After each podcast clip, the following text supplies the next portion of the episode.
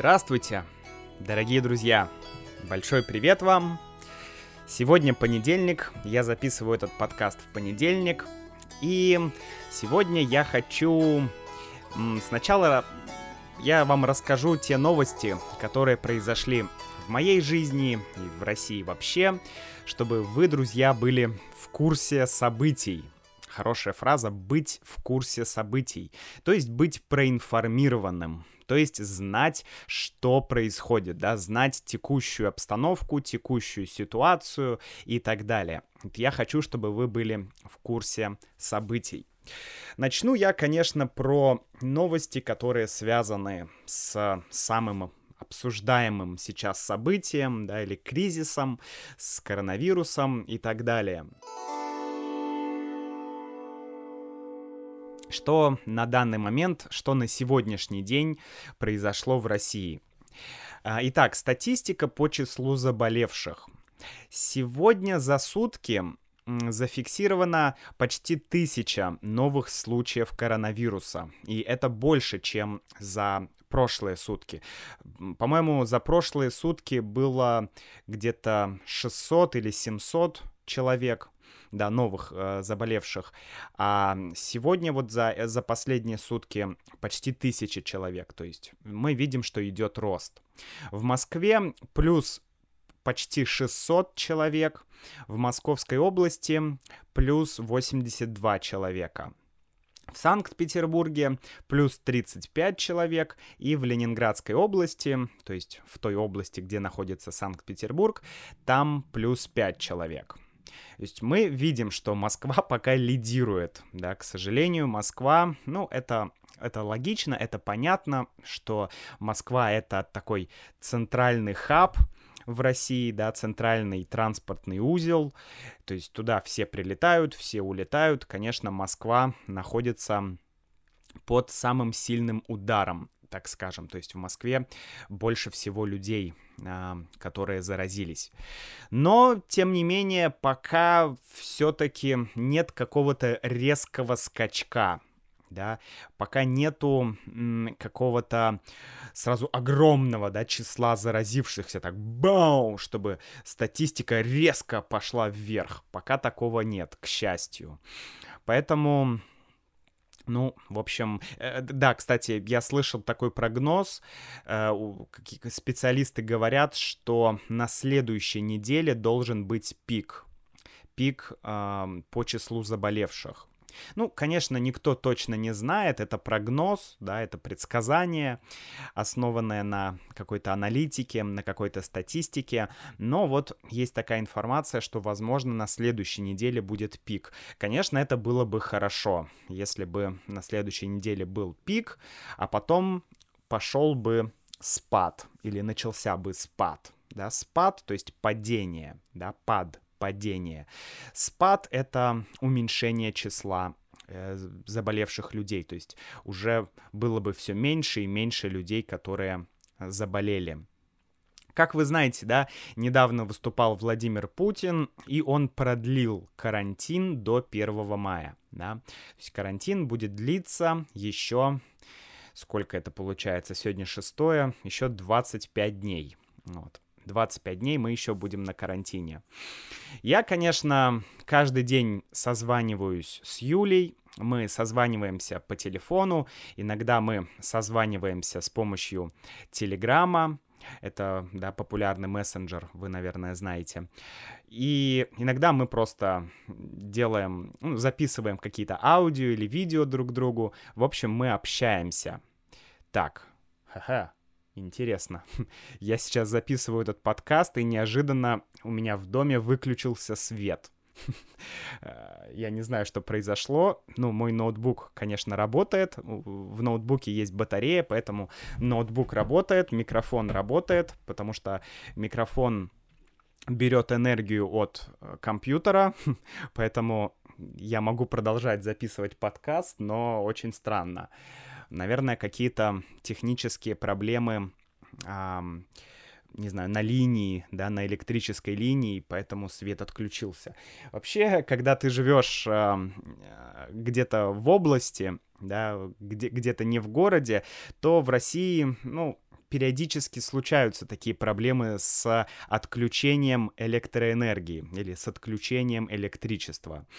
Да, то есть вот здесь конкретно, где я живу, в Ленинградской области, здесь эта проблема происходит, ну, не знаю, ну, может быть, не раз в месяц, но, ну, в среднем, да, наверное, раз в месяц происходит кратковременное отключение электричества, да, кратковременное, то есть на короткое время, кратковременное отключение. Но я думаю, что это не помешает мне продолжать записывать подкаст. Поэтому продолжаем. Я сейчас пью китайский чай, и все мои запасы... О, электричество включилось. Все, видимо, была какая-то, не знаю, какая-то небольшая проблема. Вообще, сейчас э, я слышал такую новость, что обычно а, происходят какие-то профилактические работы. То есть э, периодически в городе могут отключать воду, да, чтобы, э, ну, чтобы, чтобы что-то ремонтировать, что-то обслуживать. То есть какие-то такие плановые технические профилактические работы, да, когда э, нужно отключить ненадолго воду или отключить ненадолго электричество и э, э, значит, нужно что-то починить, да, что-то сделать. Но вот сейчас, во время карантина, все плановые работы, связанные с водой или с электричеством, они отменены. То есть их не должно быть, потому что люди сидят на карантине, люди сидят дома, и чтобы у людей не было проблем. Вот. А я, да, я начал говорить про китайский чай, что у меня закончились все мои запасы китайского чая, но, но э, этой вернее, прошлой, получается, в прошлом году осенью Юля ездила в Китай на неделю. Она там работала, даже на две недели. И она мне в подарок, как сувенир, привезла китайский чай. И я все не хотел его пить, я хотел его сохранить, потому что чем дольше ты хранишь чай, тем лучше становится его качество. Ну, это зависит от чая. Вот если это чай, белый чай или если это пуэр, то он становится лучше, да, как вино. Мы говорим выдержка в, этой, в этом случае. Например, это вино, э, у этого вина выдержка 5 лет.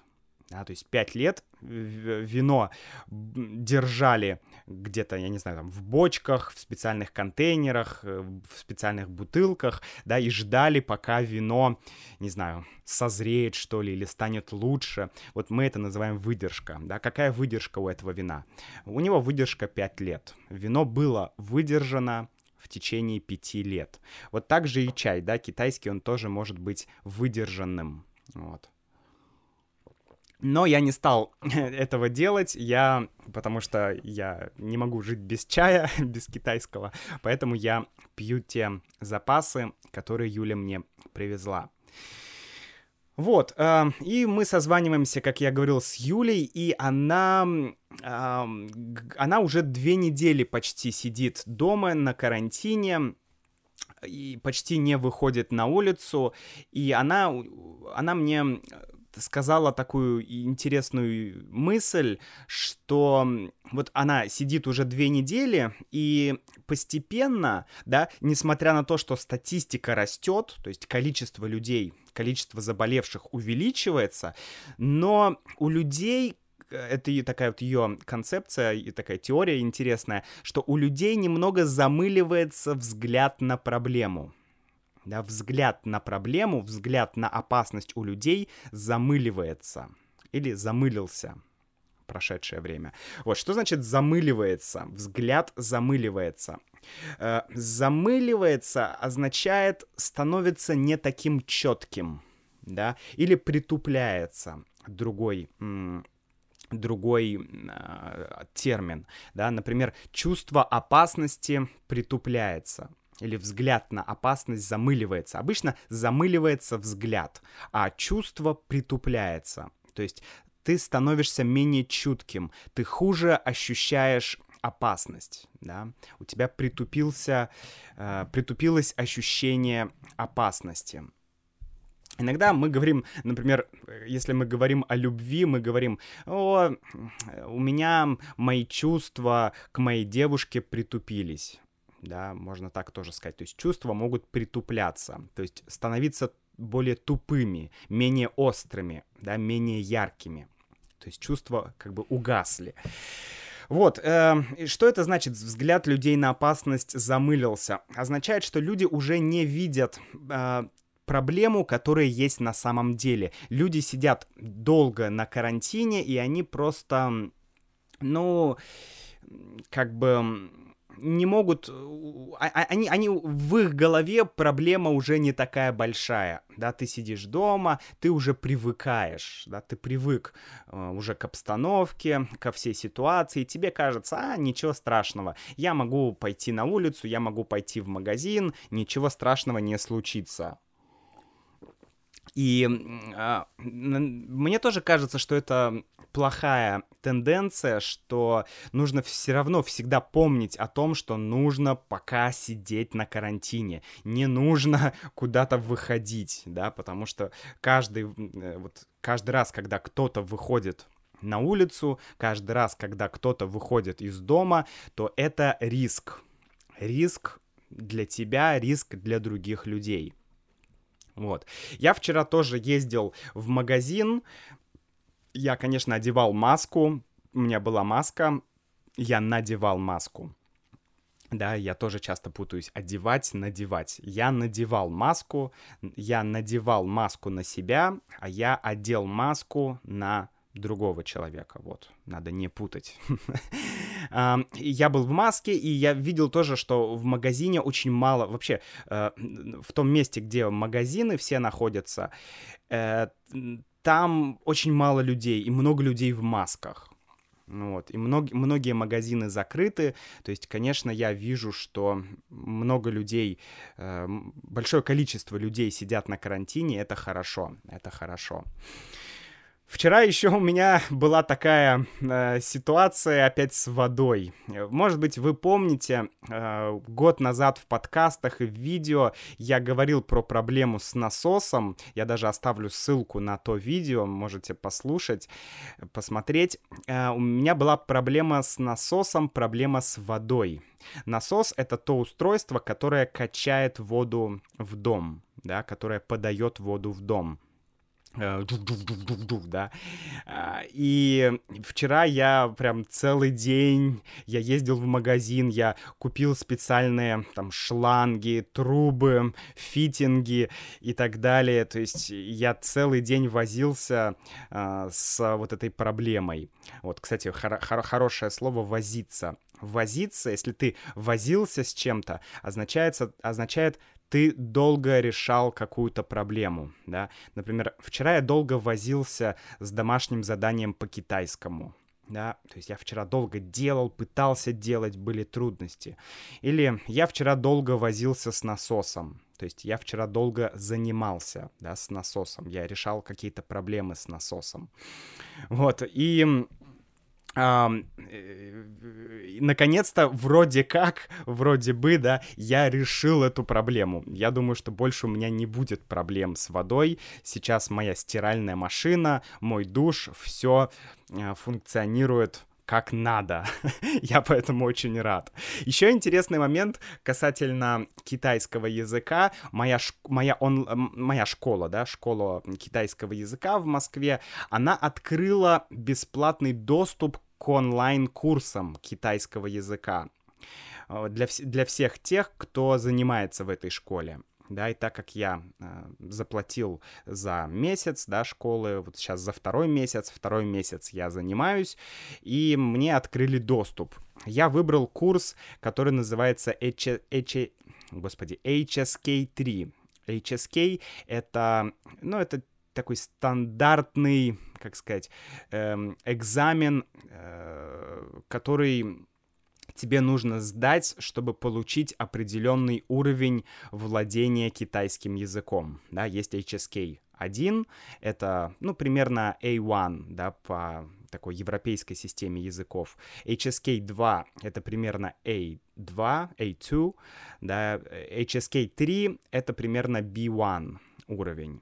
Соответствует уровню. Вот я сейчас прохожу эм, этот онлайн-курс, и это мой первый опыт э, вообще прохождения онлайн-курсов. Я никогда раньше вот так не занимался языками, и, конечно, я понимаю, что это, может быть, не очень помогает мне с разговорной речью, да, потому что я все еще мечтаю найти какой-нибудь TPRS, да, курс, э, вот, основанный на методе сторителлинга. Я считаю, что это было бы просто бомба для меня, вот для изучения китайского языка.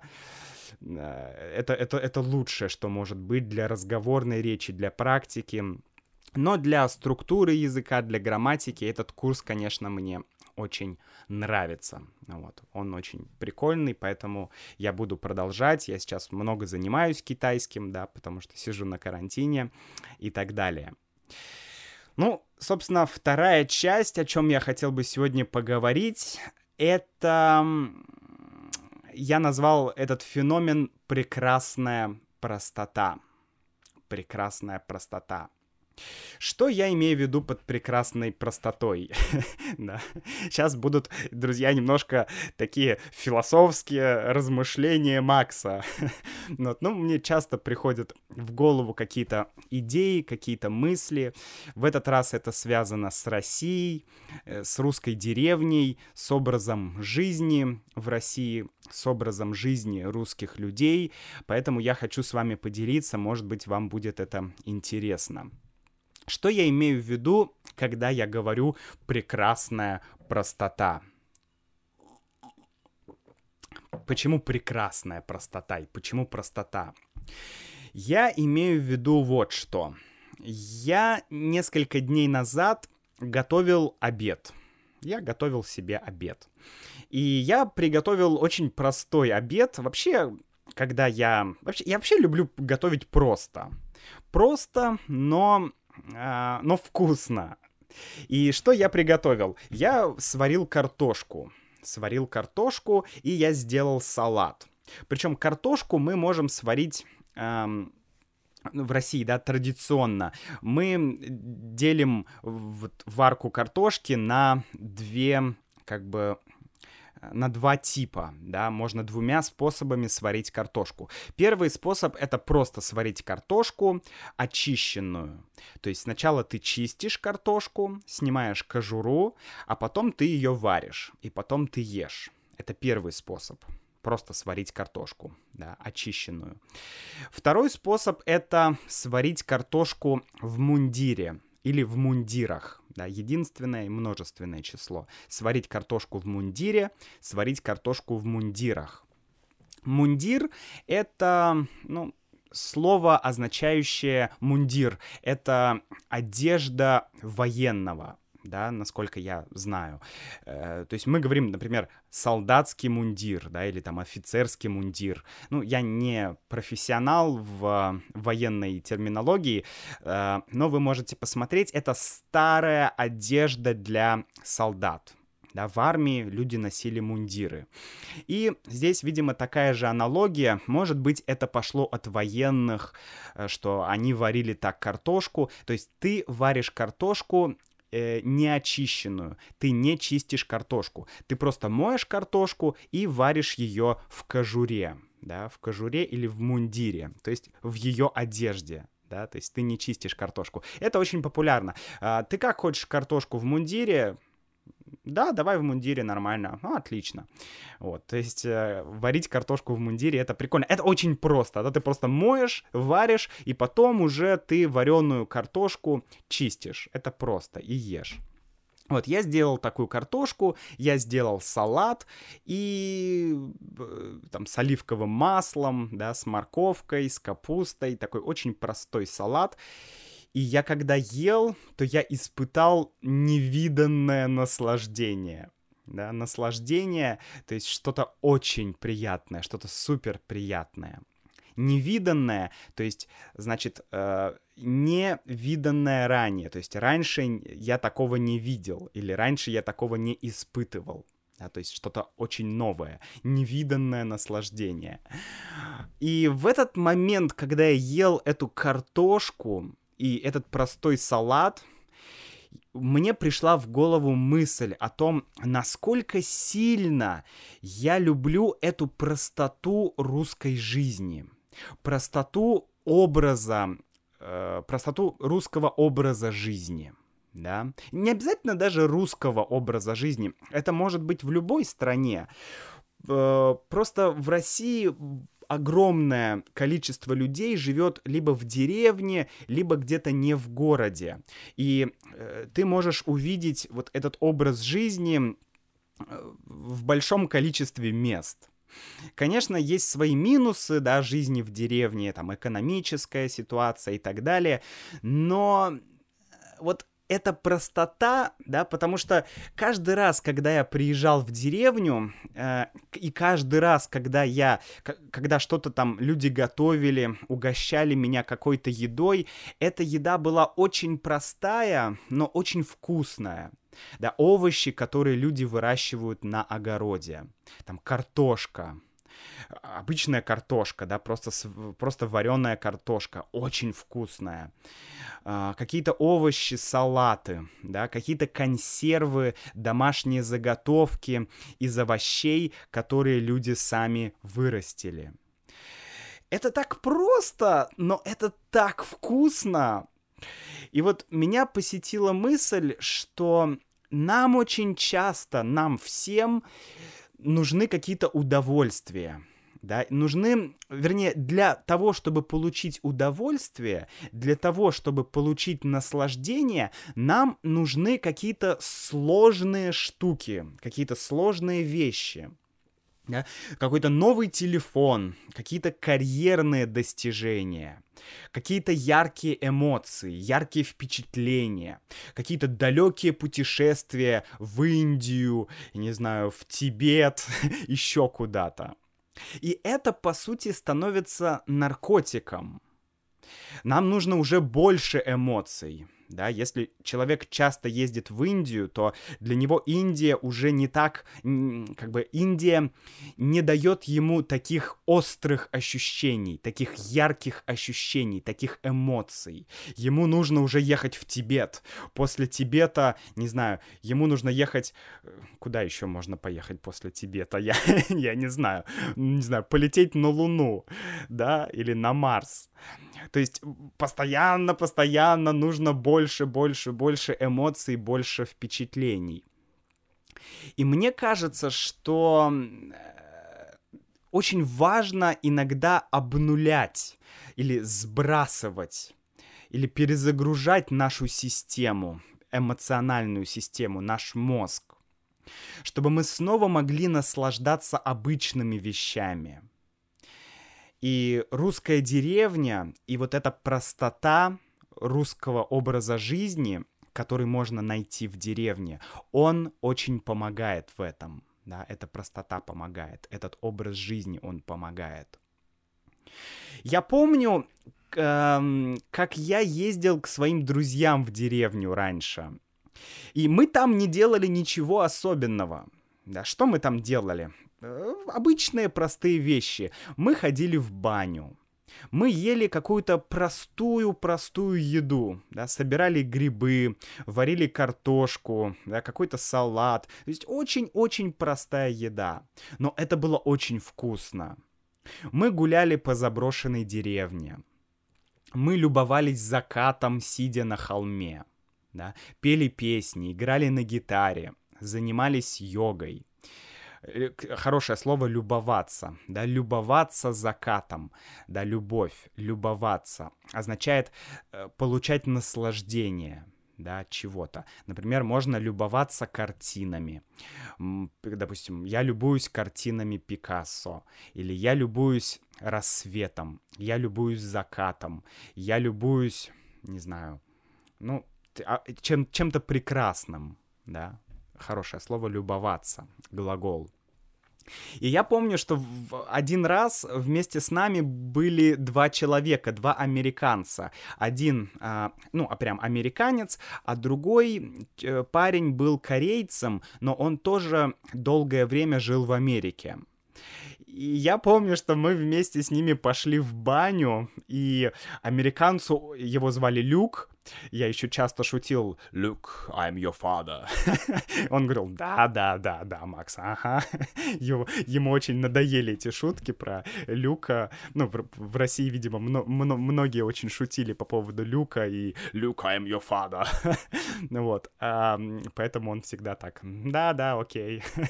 вот, а, его звали Люк, и я помню, как ему очень понравилось вот это, когда мы, э, мы затопили баню, мы все пошли в баню, мы парились там, у нас были веники, мы били себя этими вениками, да, мы парились, и для него это был абсолютно новый опыт, и он прям такой, вау, как это круто, это так круто. Он учил русский язык в университете в Америке, и вот он приехал в Россию, познакомился с девушкой, русской девушкой, и вот вместе они приехали к, к моему другу в деревню. И он еще пригласил своего друга-корейца.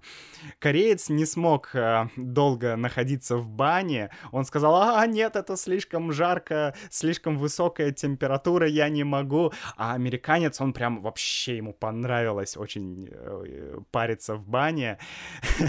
это было прикольно.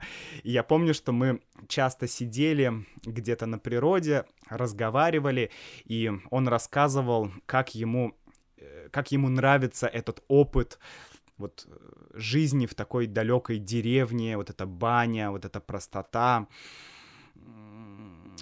Это правда было круто, друзья. Я всем вам очень советую, если вам, вот если вы хотите получить какой-то новый опыт, да, опыт такой простоты, просто сходить в баню, просто погулять по лесу, пособирать грибы, потом приготовить эти грибы, то найдите каких-то русских людей, русских друзей. И, а, конечно, конечно, нужно посетить Москву, Санкт-Петербург, но я считаю, что очень важно вот найти друзей где-нибудь в деревне или друзей, у которых есть деревня или дача, и вы можете к ним приехать и почувствовать вот, этот, вот эту русскую атмосферу, эту русскую душ, душу.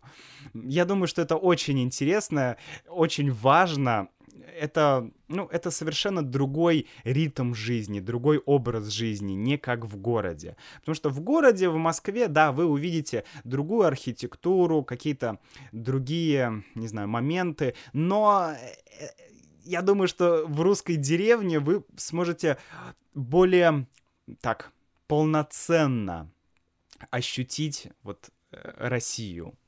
Поэтому, друзья, я вам очень советую приехать, и попробовать, что такое баня, настоящая баня, и вот эта простота. Вот, поэтому мне кажется, что вот это особое и забытое нами всеми, ну, окей, многими из нас умение наслаждаться простыми вещами, замечать простые вещи, оно, его нужно культивировать нужно постоянно помнить об этом, и нужно чаще, нужно как можно чаще как-то сбрасывать эту сложность и смотреть на простые вещи. Поэтому я очень люблю китайский чай. Да, Китай, вот пить чай, мы каждый день пьем чай. Для нас это какая-то рутина. И мы делаем это автоматически. И мы уже забываем, да, мы даже уже не замечаем вкус чая. Мы просто наливаем чай, э, садимся перед компьютером, работаем и пьем чай. То есть это автоматизм. Но когда ты просто садишься без компьютера, без аудио, без телевизора, просто садишься, да, достаешь чай, достаешь специальную чайную посуду, а, наливаешь чай. То есть это такой небольшой ритуал, и это помогает тебе немножко вот сконцентрироваться на происходящем, на этой вот простоте, погрузиться вот в эту чайную церемонию, да, почувствовать вкус чая, не думать о каких-то других вещах. Поэтому я уже говорил в подкастах об этой ритуальности и о важности этих ритуалов в нашей жизни, хотя бы небольших, таких как чай, таких как баня. Э, это очень помогает, друзья, я так думаю. Но мне еще очень интересно, что вы думаете. И скажите, есть ли у вас какие-то ритуалы, какие-то простые вещи, может быть, не знаю, приготовить еду, или, не знаю, чайная церемония, или, может быть, вы пьете мате, да, я знаю, что мат, ма, или мате, да, это такой латиноамериканский, э, правильно сказать, южноамериканский, да, из Латинской Америки способ пить чай, или что-то еще. Есть ли у вас такие ритуалы? Напишите, пожалуйста. И до встречи в новом эпизоде, в новом выпуске нашего подкаста. Здоровья всем, удачи и хорошей недели. Пока-пока.